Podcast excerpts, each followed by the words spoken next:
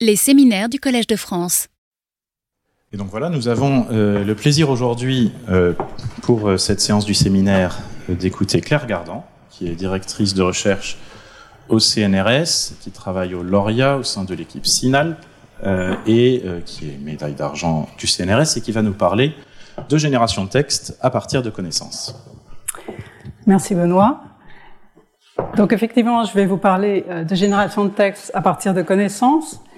Et les travaux que je vais présenter ont été réalisés dans le cadre d'une chaire IA qui s'appelle XNLG, qui porte sur la génération de texte à partir des différents types de données et vers différentes langues, et qui est financée, qui est cofinancée par l'ANR, euh, Meta et la région Grand Est. Donc de la même façon que quand on apprend, quand on connaît une langue, on peut à la fois la lire et l'écrire, dans le domaine du traitement automatique des langues, on a deux grandes directions. On a l'analyse, qui correspond à la lecture, on essaie de comprendre euh, le sens d'un texte.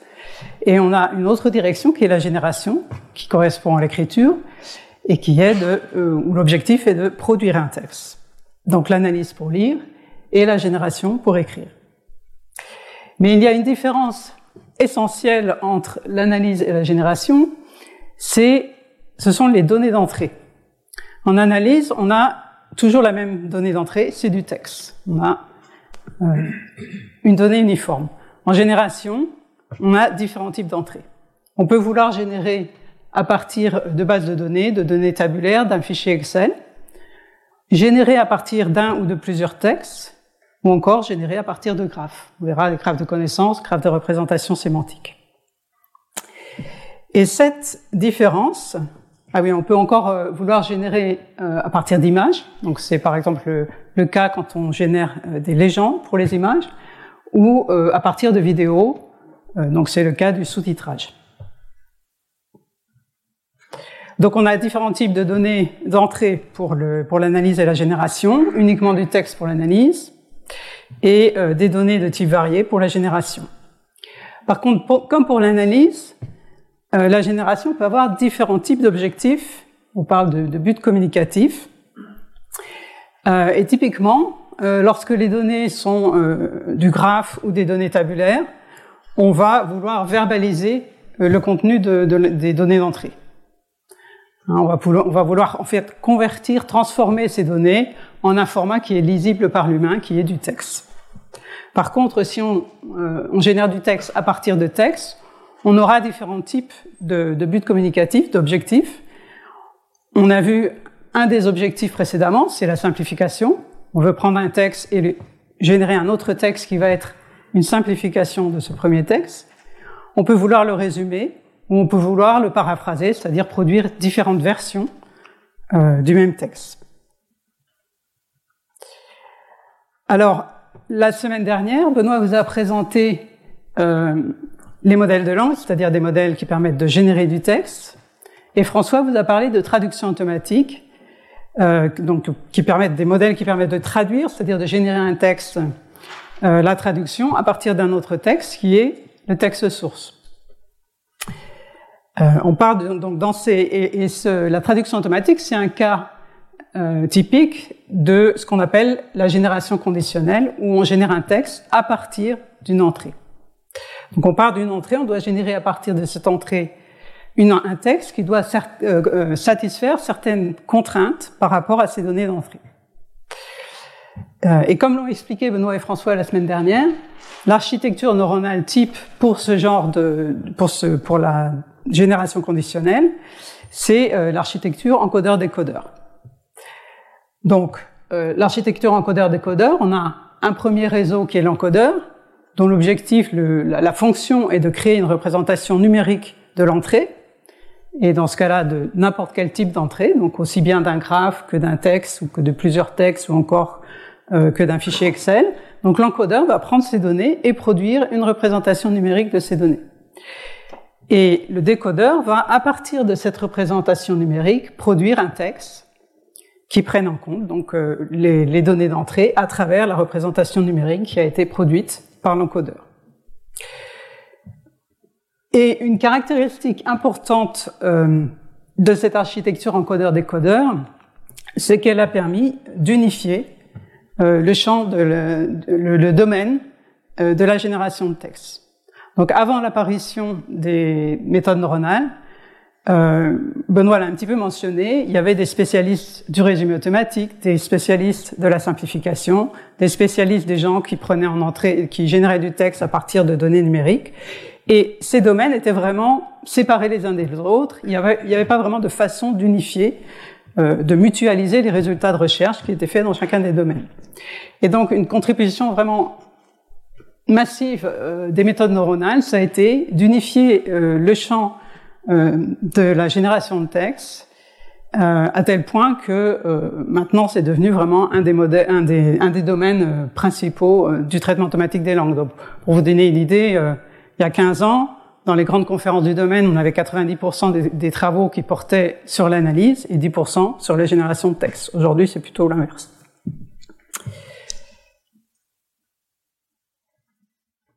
Alors dans ce séminaire, je vais vous parler de génération conditionnelle, hein, donc où la génération est conditionnée par différents types d'entrées. Et je parlerai d'abord euh, de génération à partir de graphes, et on verra deux types de graphes.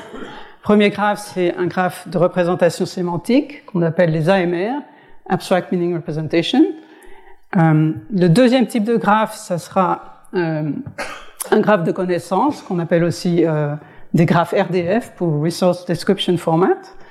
Et euh, le troisième euh, cas de génération conditionnelle sera un cas où on génère un texte à partir euh, d'un ensemble de textes extraits du web. Et donc, à travers ces cas, l'idée, c'est de, de, vous montrer comment on peut traiter, enfin, quels sont les, les, défis qui se posent pour ce type de tâche et quelles méthodes on peut utiliser pour répondre à ces défis. Donc le premier exemple, ça va nous permettre donc la, dimension multilingue, on l'a dans les deux premiers exemples, et on verra donc euh, les difficultés qui se posent. Euh, dans un premier cas, quand on travaille sur des langues qu'on va dire majeures, c'est-à-dire pour lesquelles on a des ressources, euh, en particulier juste du texte. Donc pour les langues de l'UE en général, on a du texte à disposition. Et puis le deuxième cas, c'est euh, un cas extrême où on a très très peu de données. Euh, même, même, même le texte est très, est très peu est très rare. Hein, donc c'est en particulier le cas de Breton. Euh, donc qu'est-ce qu'on fait dans ces cas-là? Et puis euh, le troisième cas, donc la génération euh, de texte à partir de texte. Là, la tâche, c'est de générer une biographie Wikipédia. Et donc ce, cas-là va illustrer un modèle qui est aujourd'hui très important, c'est les modèles RAG, Retrieval Augmented Generation, où on interface un modèle de génération avec un modèle euh, d'extraction d'informations pour aller d'abord chercher l'information qui est nécessaire à la génération du texte cible. Donc en l'occurrence, on va pas générer, euh, on peut pas générer des biographies, des biographies Wikipédia à partir juste du nom de la personne. On doit d'abord aller chercher les informations sur le web. Et donc là, je parlerai de, de, cette étude. Et puis euh, ce, ce, ce, dernier cas nous permettra aussi euh, de parler très brièvement euh, d'un problème lié, euh, d'un problème qui est assez courant dans les modèles neuronaux, qui est le problème des biais, notamment des biais de données qui avait été mentionné dans un cours précédent par, euh, par Benoît.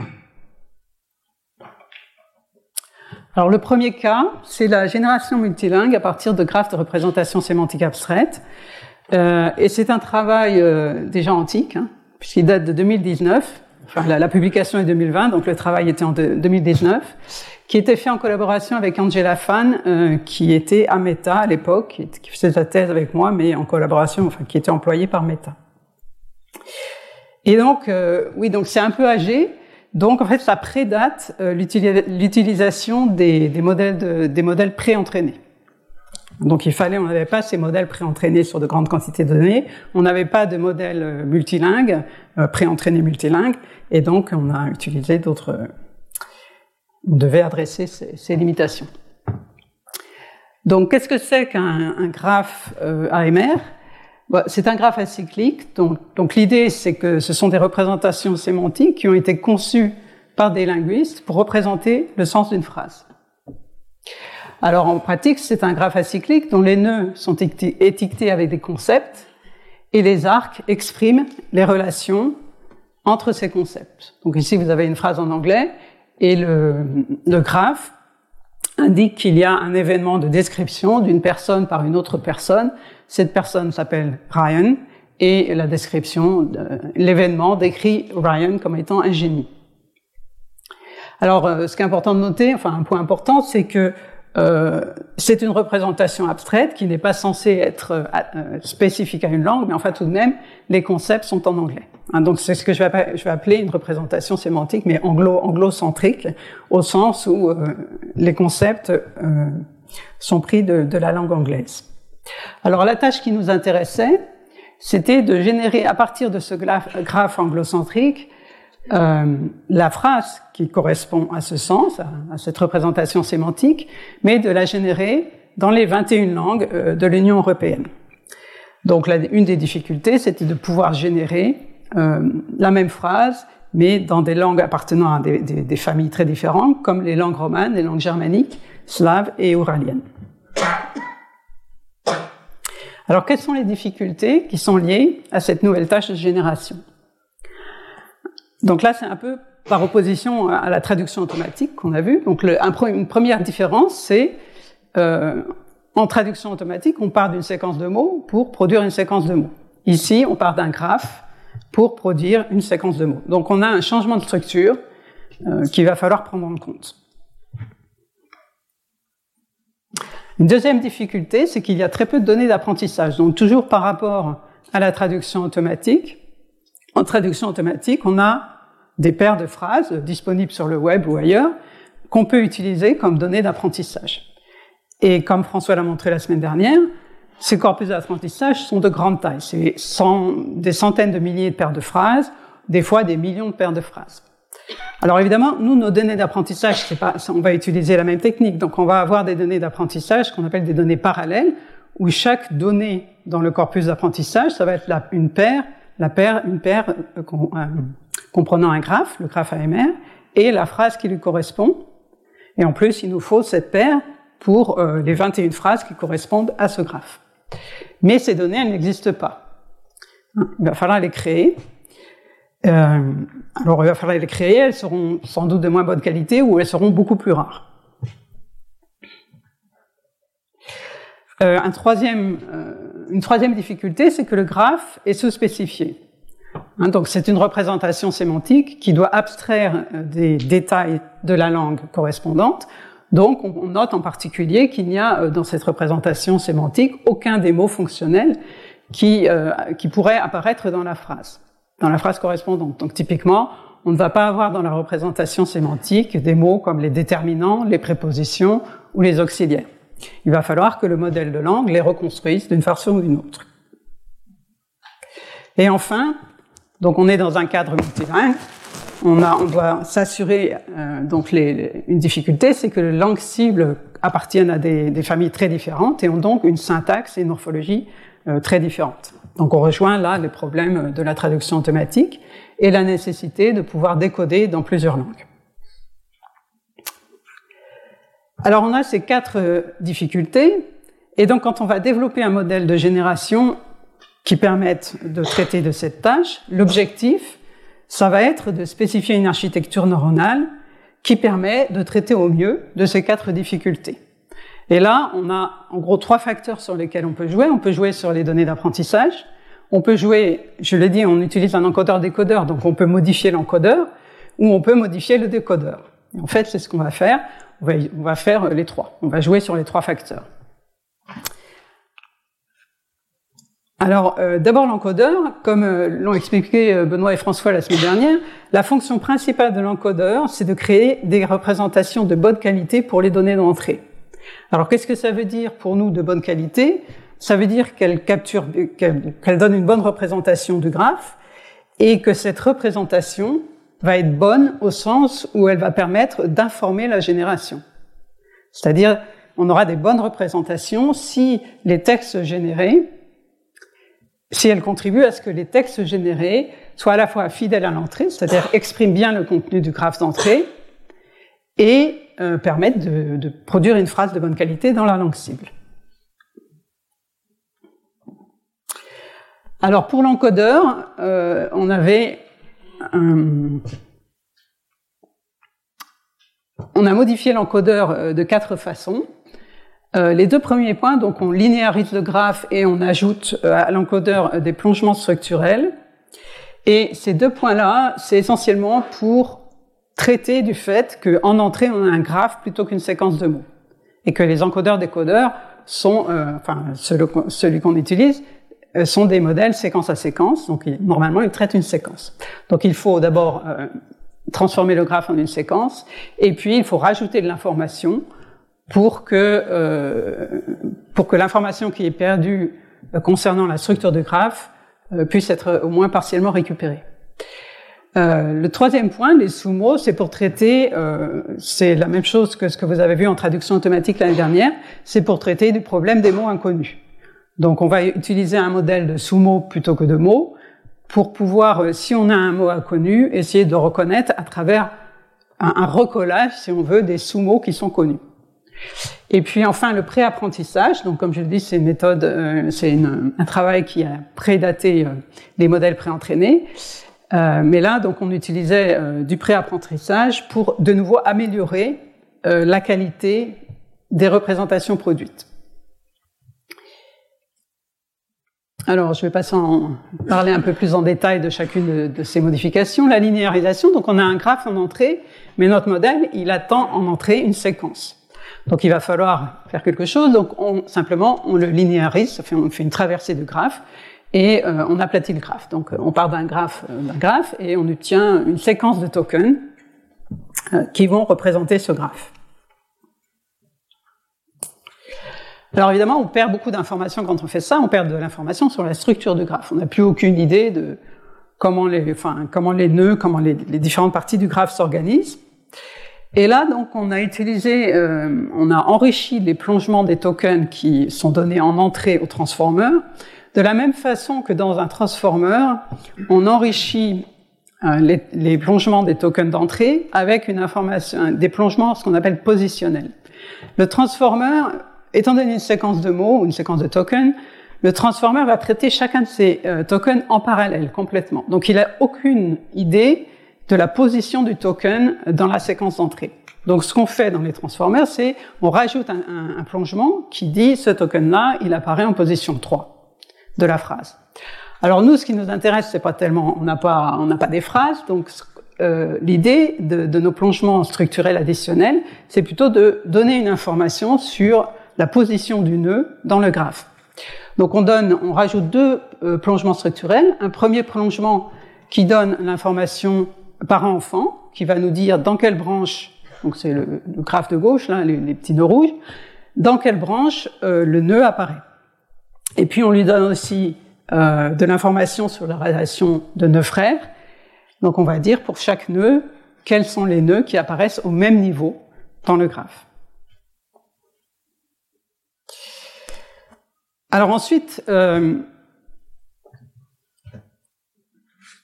on a pré-entraîné, donc de nouveau là, on, est toujours sur les niveaux encodeurs, et l'idée c'est qu'on veut vraiment produire des représentations qui soient les meilleures possibles, ces représentations numériques hein, qu'on peut pas vraiment enfin qu'on peut regarder mais qui nous disent pas grand-chose, mais euh, on sait que si on peut les améliorer, on a de meilleurs résultats ensuite. Et donc une technique euh, éprouvée pour améliorer la qualité des, des représentations, qui vient euh, de Berthe hein, en, en, premier, c'est euh, d'utiliser un préapprentissage où l'objectif est un, un, objectif de reconstruction de données brutées. Donc Benoît en a parlé plusieurs fois dans les, dans les cours précédents. L'idée, c'est qu'on va, on prend, c'est un, un, apprentissage, ce qu'on appelle auto-supervisé, parce qu'on n'a pas besoin, on a juste besoin de, de nos données, de, on n'a pas besoin d'annotation. Donc là, on va prendre beaucoup de graphes, on va masquer certaines parties du graphe, et on va entraîner le modèle à deviner les parties masquées. Et juste en faisant ça, donc c'est ce qui est fait dans BERT, hein, mais avec des mots, sur des séquences de phrases. Donc là, on le fait sur des graphes, et on va masquer une partie du graphe, et on sait euh, à travers l'expérience de Berthe que, en faisant ça, si on fait ça sur de grandes quantités de données, on a de bonnes chances d'améliorer les performances du système en amont, c'est-à-dire d'améliorer en fait la génération.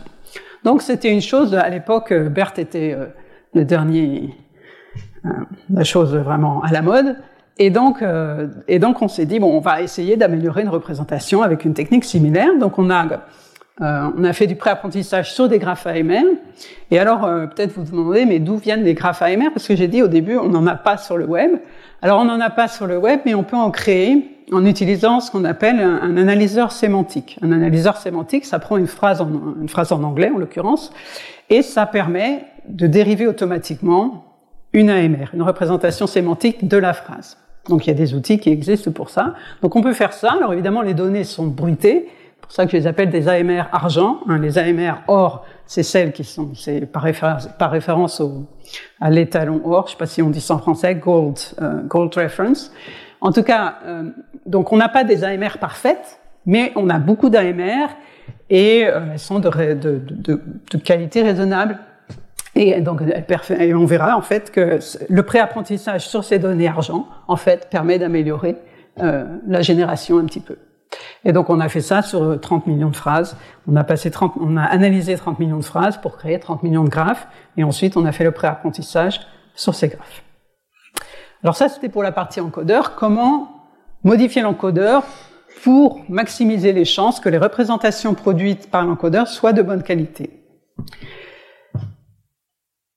Euh, alors ensuite, euh, donc on, arrive maintenant au, décodeur. L'objectif des décodeurs, c'est de produire du texte de qualité qui soit fidèle aux données d'entrée. Et par ailleurs, comme nous sommes dans un contexte multilingue, il faut que le décodeur puisse générer du texte de bonne qualité dans les 21 langues euh, de l'Union européenne. Alors comment on fait? Euh, Donc là, on a utilisé trois techniques connues à l'époque. On a utilisé des plongements cross, euh, en particulier les, plongements qui s'appellent XLM, donc, en fait, un vocabulaire euh, de sous-mots qui permet, euh, qui, permet de, euh, de capturer les, équivalences entre langues, donc les, les équivalences sémantiques lexicales entre langues. On utilise, euh, on fait aussi du préapprentissage sur les modèles de langue, parce qu'on donc on a nos 21 langues, et pour chacune des langues, on va entraîner un modèle de langue sur 30 millions de phrases de nouveau. Et on va utiliser un encodeur-décodeur multilingue, hein, c'est ce que vous avez vu la semaine dernière euh, en, traduction. On va mettre toutes les données d'apprentissage pour toutes les langues ensemble et on va apprendre notre modèle là-dessus.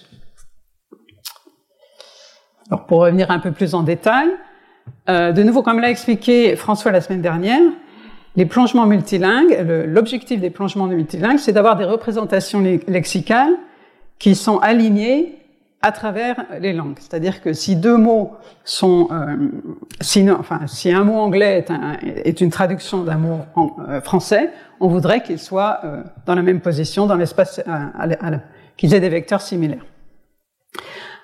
Alors de nouveau, pour obtenir ces représentations, on utilise toujours cette idée de, de, débruitage des données.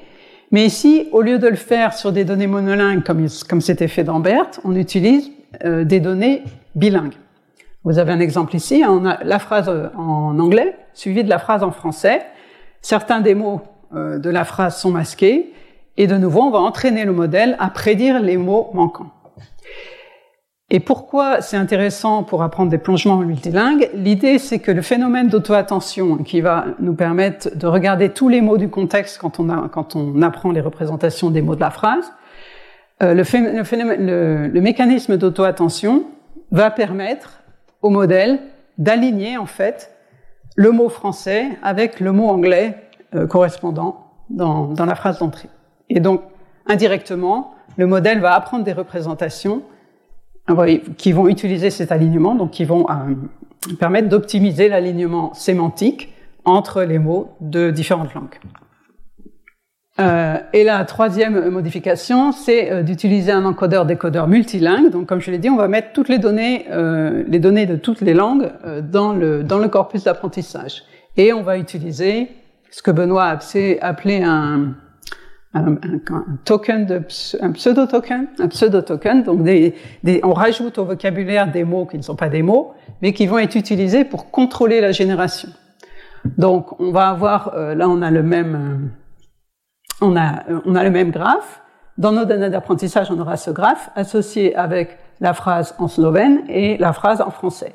Mais on va associer avec chacune de ces instances d'apprentissage, de ces données d'apprentissage, un token qui dit, qui va informer le décodeur, qui va lui dire attention, là, cette paire-là, elle permet de générer en slovène ou en français. Euh, donc pour résumer l'approche qu'on a proposée, donc il y avait plusieurs modifications, hein, les données d'apprentissage, euh, enfin les données d'apprentissage, j'en ai pas encore parlé, mais l'encodeur, les décodeurs et l'encodeur-décodeur. Donc l'encodeur, il utilise euh, un préapprentissage sur euh, des graphes AMR, euh, il enrichit les, les, plongements, il enrichit le, oui, les plongements du graphe avec des informations structurelles, et on fait, et voilà. Et le décodeur utilise euh, des, des, plongements multilingues pour capturer l'alignement entre euh, mots de différentes langues. Et il, euh, on utilise aussi une phase de préapprentissage sur les différentes données, sur les, données des différentes langues. Alors, sur quoi est-ce qu'on va apprendre? Parce qu'il nous faut quand même des données. Et comme je l'ai dit, on n'a pas vraiment de données disponibles. Euh, donc on voulait, euh, pourquoi les 21 langues de, l'Union européenne? En fait, c'est parce qu'on a un, corpus parallèle où chaque, on a la phrase en anglais et pour la phrase en anglais, on a euh, la traduction de cette phrase en anglais dans les 21 langues de l'Union européenne. Donc on a un corpus qu'on appelle aligné, un corpus parallèle. Et donc une fois qu'on a ce corpus, on utilise notre analyseur sémantique pour dériver de la phrase anglaise le graphe AMR correspondant, ce qui va nous donner le graphe AMR et les 21 traductions de ce graphe dans chacune des langues. Alors, euh, donc on a des données d'apprentissage hein, qui sont sur des AMR synthétiques, donc des AMR argent, et qui nous donnent l'alignement avec chacune des phrases. Pour l'évaluation, on a, on, on a deux euh, jeux de données. On a un jeu de données OR, où les AMR ont été euh, construites à la main par des linguistes, mais qui est restreint à trois langues, donc l'espagnol, l'allemand, l'italien. Et puis on va euh, évaluer sur la partie test des données de, des données AMR argent. Donc on garde une petite partie pour évaluer le modèle. Alors on utilise euh, des métriques automatiques euh, pour, pour, pour, évaluer le modèle. Donc de nouveau, ici je ne parlerai que de bleu. Hein, Et puis on fait euh, ce qu'on appelle des ablations, c'est-à-dire qui permettent en fait d'évaluer l'apport de chacun, chacune des composantes du modèle au résultat final. On compare le modèle euh, proposer avec ce qu'on appelle des modèles de base, des baselines, pour voir si on fait mieux, enfin si on, si on fait avancer l'état de l'art. Et puis on a regardé aussi un peu l'impact des langues d'apprentissage. Et on a fait aussi une, évaluation par l'humain parce que les métriques euh, automatiques sont toujours, euh, c'est des métriques très globales qui ne disent pas grand-chose en fait sur la, qualité des terres, qui, qui, ont leurs limitations. Donc c'est toujours bien d'aller regarder vraiment les données. Alors l'ablation, donc là c'est pour l'anglais, hein, j'ai uniquement montré pour l'anglais, mais c'est vrai pour les autres langues. Donc on part d'un modèle de base, un encodeur-décodeur hein, qui est entraîné sur les données, mais qui n'a pas euh, les, les, composantes qui sont listées en dessous. Donc on part d'un bleu de 32,5. Si on rajoute les plongements de graphes, hein, donc qui capturaient, qui modélisaient l'information structurelle, on a une amélioration. Si on rajoute les euh, plongements cross-lingue plutôt que des plongements euh, spécifique à chacune des langues, on a une meilleure, euh, de nouveau, on a une petite amélioration. Si on préentraîne l'encodeur, donc sur avec le, avec l'objectif de débruitage, on améliore encore. Et euh, de nouveau, si, si on préentraîne les décodeurs, on a encore une amélioration. Donc on voit, l'idée, c'est vraiment de voir ces, ces, ces études d'ablation, c'est vraiment pour voir quelles sont les composantes des systèmes qui sont vraiment utiles, qui vraiment contribuent à améliorer les performances. Alors les baselines, on a comparé, euh, on a comparé d'abord notre modèle multilingue avec des modèles monolingues, donc des modèles monolingues qui sont entraînés uniquement sur une langue. Donc on a 21, euh, 21 modèles comparés à un seul modèle. Euh, et donc, quand on a le modèle euh, multilingue, on doit utiliser le, token de contrôle. Et donc là, vous avez le résultat. Euh, donc en gris c'est le monolingue, en bleu c'est le multilingue. Donc on voit que, en gros, les performances sont à peu près pareilles, mais surtout les, le, multilingue euh, aide beaucoup plus pour les langues pour lesquelles on a moins de données. Parce qu'en fait, on n'a pas la même quantité de données pour chacune des langues. Et donc à gauche, c'est les langues où on a beaucoup de données. Les, à droite, c'est les langues où on a moins de données. Vous voyez que la différence entre le multilingue et le monolingue est beaucoup plus grande. Donc ce qu'on observe, c'est qu'en fait, le multilingue, c'est particulièrement bénéfique lorsqu'on a moins de données d'apprentissage. Euh, donc là, c'est la même évaluation sur euh, les AMR OR, hein, donc qui sont de référence, donc on a à peu près le, même, la même observation. Euh, le deuxième baseline, c'était euh, la comparaison avec un système que Benoît a appelé pivot, où euh, au lieu de faire direct, de traduire directement le graphe vers la langue cible, on traduit le graphe vers l'anglais et ensuite on utilise un, un, modèle de traduction automatique pour traduire de l'anglais vers la langue cible. Donc c'est un, un, modèle en cascade, en deux étapes. On fait d'abord génération vers l'anglais, AMR vers l'anglais, et ensuite traduction automatique anglais vers la langue cible. Euh,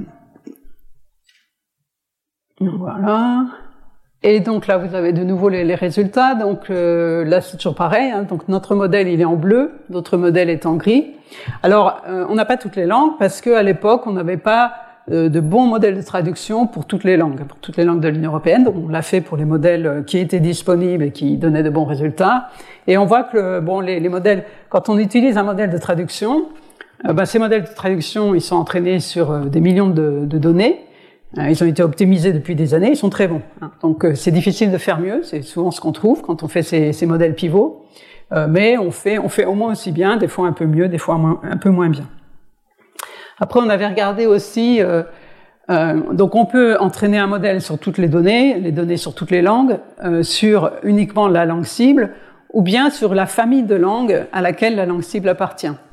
Donc là, on, a évalué pour les différentes langues germaniques Qu'est-ce qui se passe si on entraîne uniquement sur la langue correspondante, sur la famille de langues, donc sur, toutes, sur les données correspondant à toutes les langues qui sont dans cette famille, ou sur les 21 langues? Et ce qu'on voit, c'est que euh, quand on, quand on, euh, si on entraîne un modèle uniquement sur les langues de la famille de la langue cible, on a les meilleurs résultats. Donc c'est la, la, ligne en bleu. Oups. Bon alors là c'est pareil, on avait fait des, des plein de petites expériences, effectivement, pour voir en fait dans quelle mesure les langues, quand, apprendre sur des langues qui sont proches permettent d'améliorer les, les, les, résultats. Et là, on voit, donc on avait des modèles qui étaient euh, appris sur des paires euh, de langues et on comparait euh, quand il est, quand le modèle est appris sur euh, une langue et sa langue la plus proche, avec euh, versus une langue et sa langue la plus éloignée dans la même famille. Alors donc euh, la langue la, plus proche c'est le point bleu et la langue la plus éloignée c'est le point rouge et on voit qu'à chaque fois on a une légère amélioration quand on utilise la langue la plus proche pour l'apprentissage. Ensuite, pour les, on a, donc on a fait une évaluation par l'humain qui a été quand même complexe parce qu'il nous fallait des humains pour les 21 langues. Euh, et là, l'idée, c'était vraiment de regarder, parce que moi j'étais un peu sceptique, je me disais, mais quand même, ces langues, elles ont une morphologie, une syntaxe vraiment différente. Est-ce que euh, est-ce que les textes générés sont vraiment corrects par, ces, par rapport à ces critères linguistiques? Donc on a demandé euh, la sémantique, est-ce que la phrase euh, préserve bien le sens de la phrase de référence hein, euh, mais aussi la morphologie et l'ordre des mots. Et on a utilisé des collègues, hein, donc des linguistes, qui euh, pouvaient répondre à ces questions, c'est-à-dire ils pouvaient vérifier dans la langue cible est-ce que la morphologie était bien respectée, est-ce que l'accord entre le verbe et le sujet était bien respecté, ou des choses comme ça. Et donc, ce qu'on a trouvé, euh, j'étais assez étonnée, c'est qu'en fait, les résultats étaient très bons. Alors, on n'avait pas beaucoup de données, hein, parce qu'on ne peut pas demander à des collègues euh, d'évaluer euh, des centaines de phrases, mais euh, je sais plus combien on avait, je crois qu'on avait 50 phrases, ou peut-être 100 phrases qu'on demandait à des collègues d'évaluer. C'est surtout qu'on avait très peu d'annotateurs, c'est plutôt ça. Mais c'était des experts. Et là, ce qu'on voit, c'est le 2, ça indique des différences mineures au niveau sémantique, et donc on voit que pour l'ensemble des langues, on est quasiment, enfin, on est soit juste en dessous du 2, soit un peu au-dessus. Donc, ce qui veut dire que les textes générés préservent bien le sens du graphe. Euh, on voit par, donc là vous avez des, exemples de, de, de, de sortie, hein, et on voit que le modèle en fait génère des paraphrases, ce qui n'est pas tellement étonnant parce qu'on part d'une entrée un peu sous-spécifiée, et donc il a plus de liberté pour, euh, pour générer. Euh, donc on a, on, donc je vous ai pas présenté les, les graphiques, les, les, résultats pour la morphologie et leurs démos, mais c'est du, du, même ordre que pour la, la, préservation sémantique. Donc, on voit en fait que le modèle multilingue généralise bien l'ensemble des langues étudiées. Et puis, quand même, j'étais tentée d'aller voir ce que ChatGPT faisait avec les AMR, hein, parce que un des problèmes, enfin, une des choses avec ChatGPT, c'est qu'il a récupéré toutes les données, dont euh, les données euh, développées par les universitaires pour entraîner leur modèle. Donc, ils ont des données AMR texte. Donc je voulais voir comment ça, fonctionnait. On voit que là, pour euh, génération AMR vers le français, euh, les résultats sont très mauvais. Enfin, sur cet exemple spécifique. J'ai pas fait d'évaluation euh, systématique. Ah. Bon, donc je vais sauter la conclusion parce que je voudrais quand même un peu parler de la suite. Alors, le deuxième cas, c'était la génération à partir de graphes de connaissances, où là, on a travaillé différentes. Alors, oui, donc là, euh, attendez. Oui. Donc les graphes de connaissances, ce sont représentent des connaissances encyclopédiques sous la forme de graphes, d'ensemble de triplets, et dans la tâche de génération à partir de graphes de connaissances, c'est similaire à ce qu'on a vu avant. Hein. on part d'un graphe et on va générer un texte qui verbalise euh, le contenu du graphe. Alors, dans le domaine du traitement automatique des langues, il y a une technique qui est souvent utilisée pour favoriser, pour faire émerger un domaine de recherche, c'est la technique du défi partagé. Alors, l'idée, c'est que un groupe de chercheurs, d'organisateurs va créer des données d'apprentissage créer des données d'évaluation, créer des métriques d'évaluation pour une tâche donnée, et ensuite vont lancer un appel à participation. Les gens vont utiliser, donc des chercheurs vont utiliser, des groupes de chercheurs vont utiliser les données d'apprentissage pour, euh, pour développer un modèle qui permette de traiter euh, de la tâche considérée. Et, euh, et à un temps T, ils vont devoir soumettre les résultats de leur modèle aux organisateurs qui, eux, vont faire euh, tourner les métriques d'évaluation sur les données d'évaluation qui ont été données, qui ont été gardées secrètes. Donc, de cette façon, on peut avoir les résultats d'un ensemble de modèles développés par les participants sur une tâche spécifique euh, par rapport à un jeu d'évaluation fixe avec des métriques d'évaluation fixes. Et on peut donc comparer euh, les modèles proposés et avoir une idée de l'état de l'art pour cette tâche. pour cette tâche. Et donc, en, et donc nous avons proposé un défi partagé qui visait donc euh, la génération à partir euh, de graphes de connaissances et euh, avec trois éditions de, de, de, ce, de, ce, défi, une en 2017, une en 2020 et une en 2023. Alors en 2017, euh, c'était la première fois, donc on a travaillé uniquement sur l'anglais, on a créé, parce qu'il fallait créer les données d'apprentissage. De nouveau, on n'a pas disponible sur le web des paires de graphes euh, de connaissances et le texte correspondant. Il faut les créer. Euh, donc là, on avait pris des graphes de Dipipédia et on avait demandé à, des, des, annotateurs de créer le texte correspondant. Donc on a créé un premier jeu de données. Euh, on était intéressé par les paraphrases, donc on avait euh, 9000, enfin environ 10 000 graphes. Et pour chaque graphe, on avait trois verbalisations en anglais. Alors, un point important quand on fait euh, une évaluation de ce genre, c'est euh, de pouvoir évaluer la capacité des modèles à généraliser. De nouveau, euh, Benoît avait parlé un peu dans, dans un de ses premiers cours d'un classifieur qui généralisait très mal, c'est-à-dire il donne de bons résultats sur les données d'apprentissage ou de développement, et puis quand on passe à des données de test qui sont un peu hors domaine, les, les, les, les performances s'écroulent.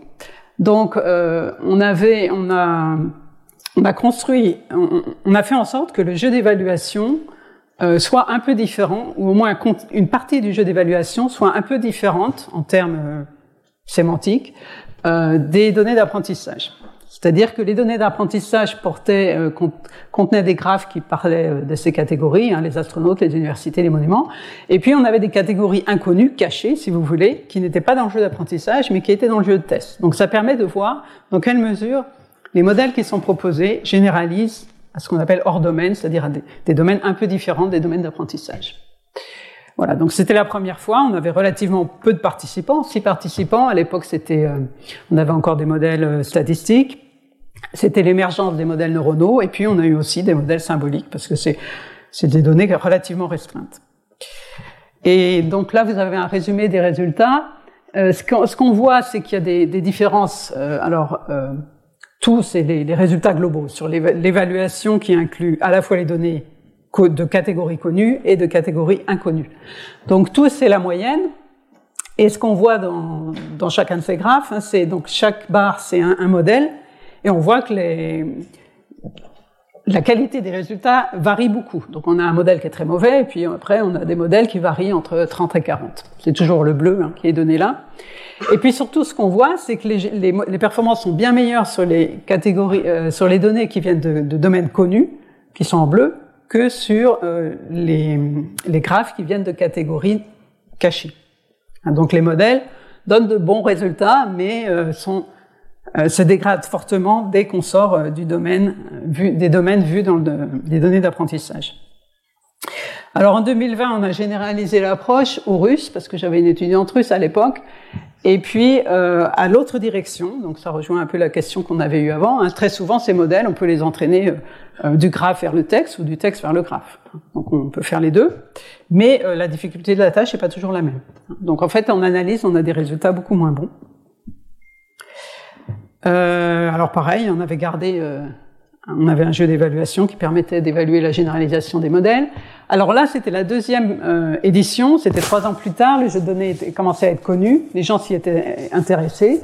Et là, on voit, on avait 17 participants, mais surtout, on avait tous les grands, euh, acteurs du domaine. On a Amazon, Google, Facebook, euh, et aussi des grandes universités. Et les résultats sont un peu pareils. Alors les résultats s'améliorent, hein, parce qu'on a des modèles bien meilleurs.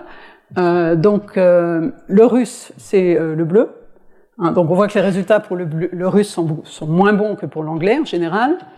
Euh, et puis on voit euh, de nouveau que euh, les alors English all voilà, SIN c'est les catégories qui sont vues à l'apprentissage, donc c'est le vert, et on voit que de nouveau les modèles donnent de bons résultats, mais donnent beaucoup moins bons résultats sur les euh, dès qu'ils doivent générer sur des données hors domaine. Voilà, et la troisième édition, c'était des langues très peu dotées, où là, on n'a pas de données d'apprentissage parce que même trouver du texte en breton sur le web, on en trouve, mais pas beaucoup. Hein. Euh, donc, euh, donc là, on n'a pas créé de données d'apprentissage. On a donné euh, des données d'apprentissage de nouveau argent au sens où elles ont été créées par traduction automatique. Hein. Donc c'était toujours le, le, jeu WebNLG. Donc on avait les graphes, les textes en anglais. On a pris les textes en anglais, on les a donné un modèle de traduction automatique pour générer le breton et les autres langues. Et euh, les 13 000 là, de, de, de, données d'apprentissage, ce sont des données synthétiques, donc brutées, en particulier très brutées hein, pour le breton.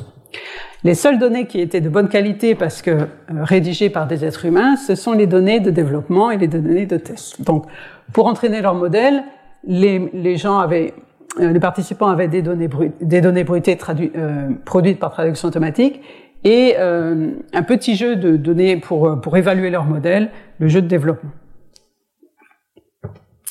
Alors là, comme euh, il y avait très peu de données d'apprentissage, que les données d'apprentissage argent étaient vraiment très brutées et ne, permettaient pas vraiment l'apprentissage d'un système directement du graphe vers les langues cibles, ce qu'ont fait les gens, c'est ils ont pris on, on, a vu qu'on peut générer relativement bien vers l'anglais, hein, donc ils ont pris, ils ont fait de nouveau un système pivot où on génère du graphe RDF vers l'anglais et ensuite on utilise la traduction automatique pour euh, convertir l'anglais généré à partir de graphe vers la langue cible. Et voilà, donc ils ont utilisé les, modèles les plus performants à l'époque. Et là, ce qu'on voit, c'est de nouveau, hein, pour ces langues très peu dotées, donc en bleu, c'est l'anglais, puis les, autres, c'est les langues peu dotées, les langues pour lesquelles on n'a pas de données d'apprentissage. Et là, on voit que les performances sont beaucoup, beaucoup plus basses. Et on voit en particulier que pour le breton, c'est vraiment très, très bas. Hein. Un, un, bleu de 0,1, euh, c'est voilà, ça sert à rien. Euh, donc euh, voilà, une des raisons, c'est que la traduction automatique pour le breton, c'est très mauvais. Donc ce, ce, système en cascade, en pivot, il marche pas. Euh L'affinage, c'est-à-dire prendre un modèle pré-entraîné et euh, l'affiner sur le peu de données qu'il y avait, ça ne marche pas non plus. Et donc ce qu'on avait proposé, c'est l'affinage avec un préfixe continu qui modélise les familles phylogénétiques. Donc l'idée d'un préfixe continu, c'est qu'on on, on, va on va prendre un modèle préentraîné et on va continuer à l'apprendre sur euh, un, un, ensemble restreint de paramètres. Donc je, crois que c'était 140 euh, paramètres. Donc c'est très petit. Euh, mais l'idée c'était de structurer notre préfixe continu pour capturer, pour modéliser euh, cet arbre phylogénétique. Alors comment on fait? Ben, On a ce préfixe continu hein, qui, qui, contient un certain nombre de tokens. Et puis, euh, ce, ce token-là, il va être utilisé pour, euh, pour la tâche elle-même, donc la génération RDF. Donc là, on a un modèle direct, hein, RDF vers les langues cibles. Et puis, chacun des, des autres ensembles de tokens va se spécialiser pour euh, apprendre l'information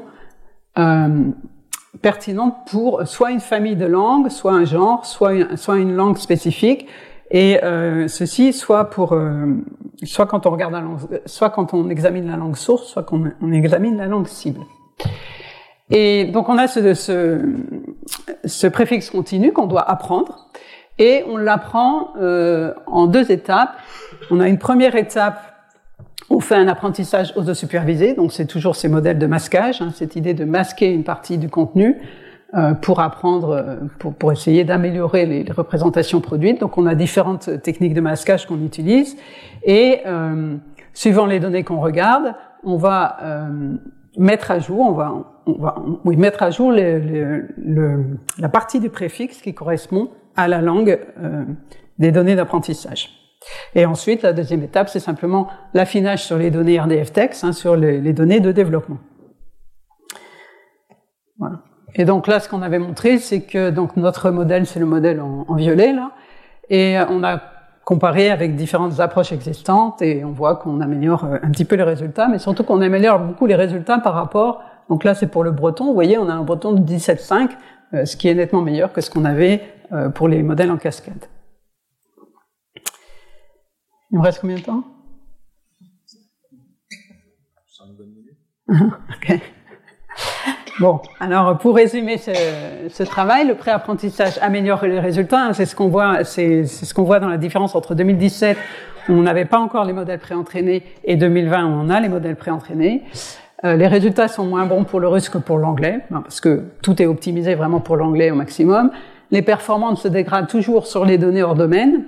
Les résultats sont mauvais, très mauvais pour les langues peu dotées, et les modèles en cascade, les modèles en cascade pour ces langues peu dotées ne fonctionnent que si on a un bon système de traduction automatique, ce qui n'est généralement pas le cas.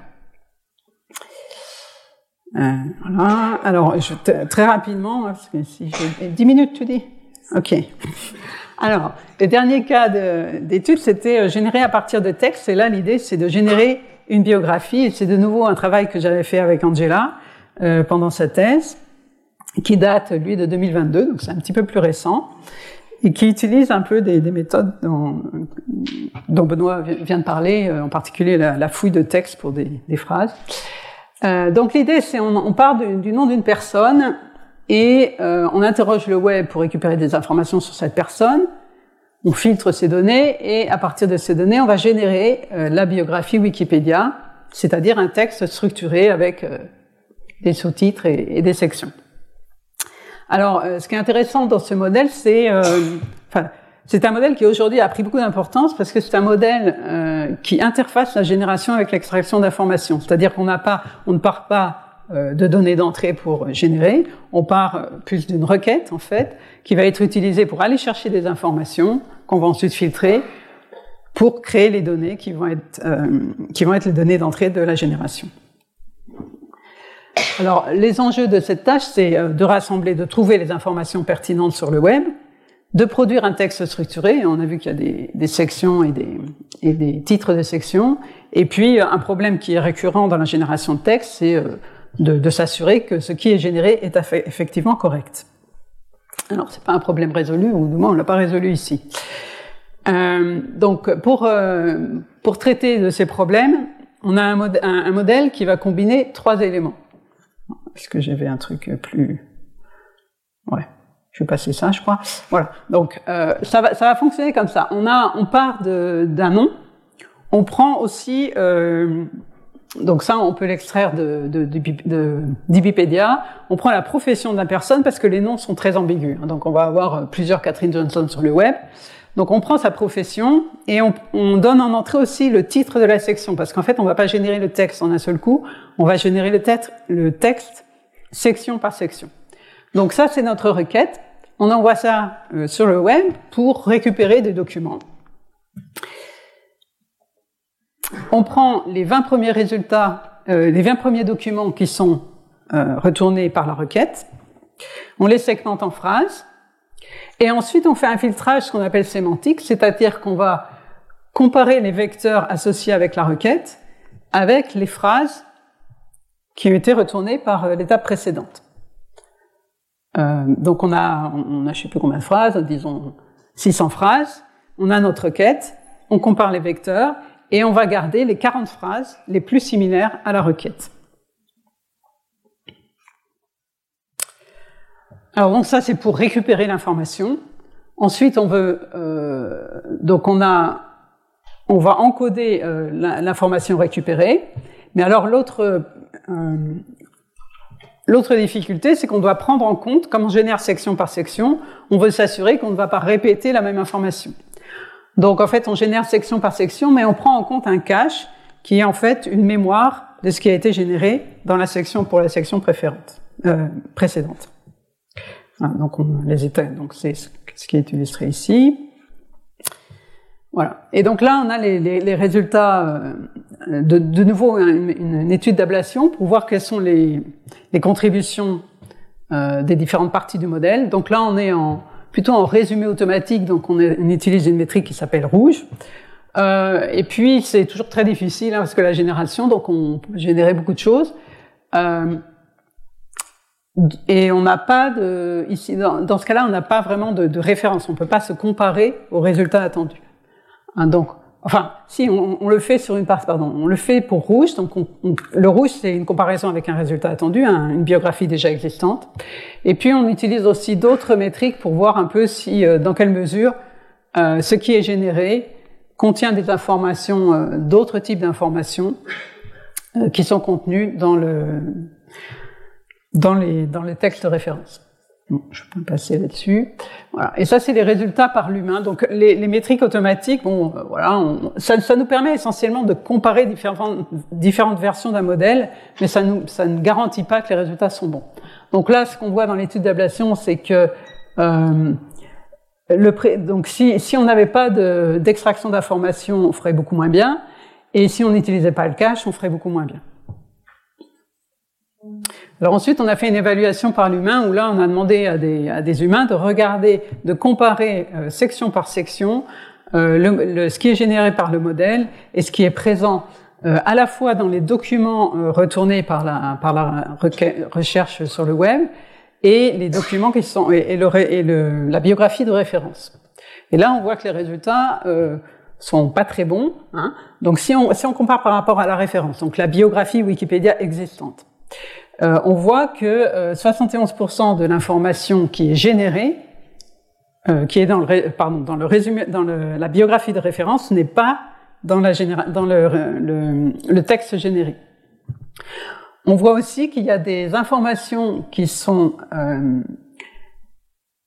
alors, oui, des informations qui ne sont pas, euh, qui sont dans le texte généré, qui ne sont pas dans la référence, mais qui sont bien dans les, dans, les documents qui sont récupérés du web.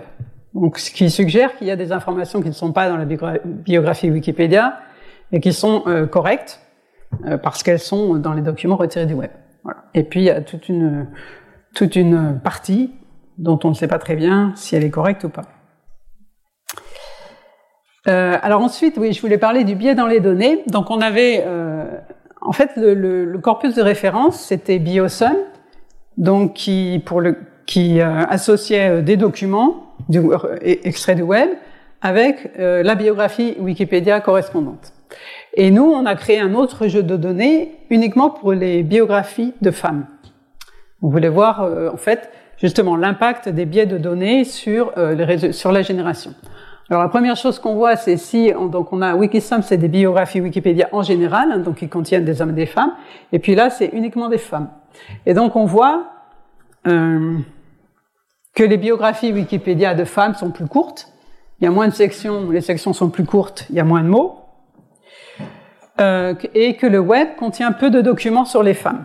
Donc en moyenne pour les femmes, on a une requête web qui ne retourne que 18 documents, ce qui est beaucoup moins que donc parce que pour les pour c'était on disait maximum 20 documents et en fait on avait toujours plus de 20 documents.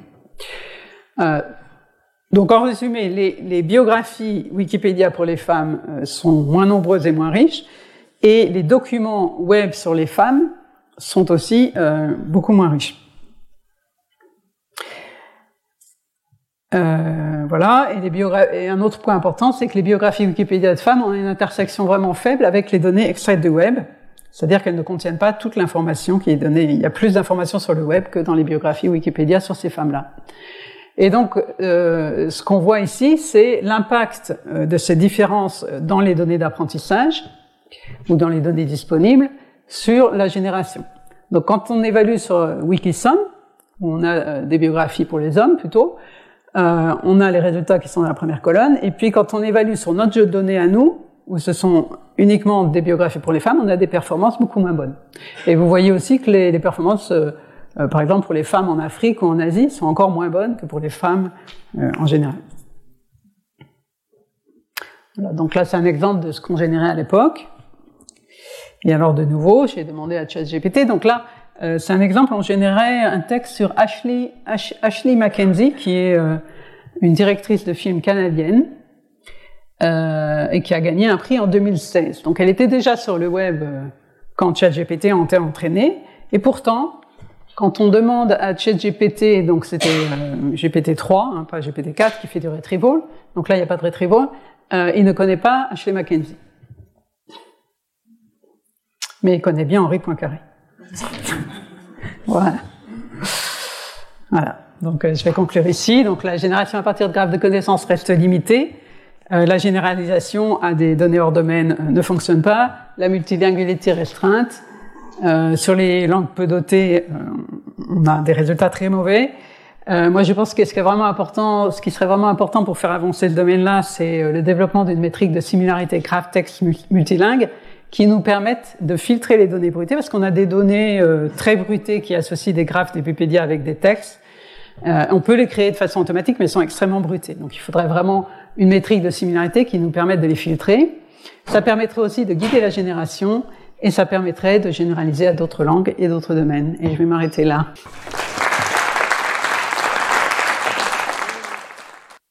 Retrouvez tous les contenus du Collège de France sur www.colège-2-france.fr.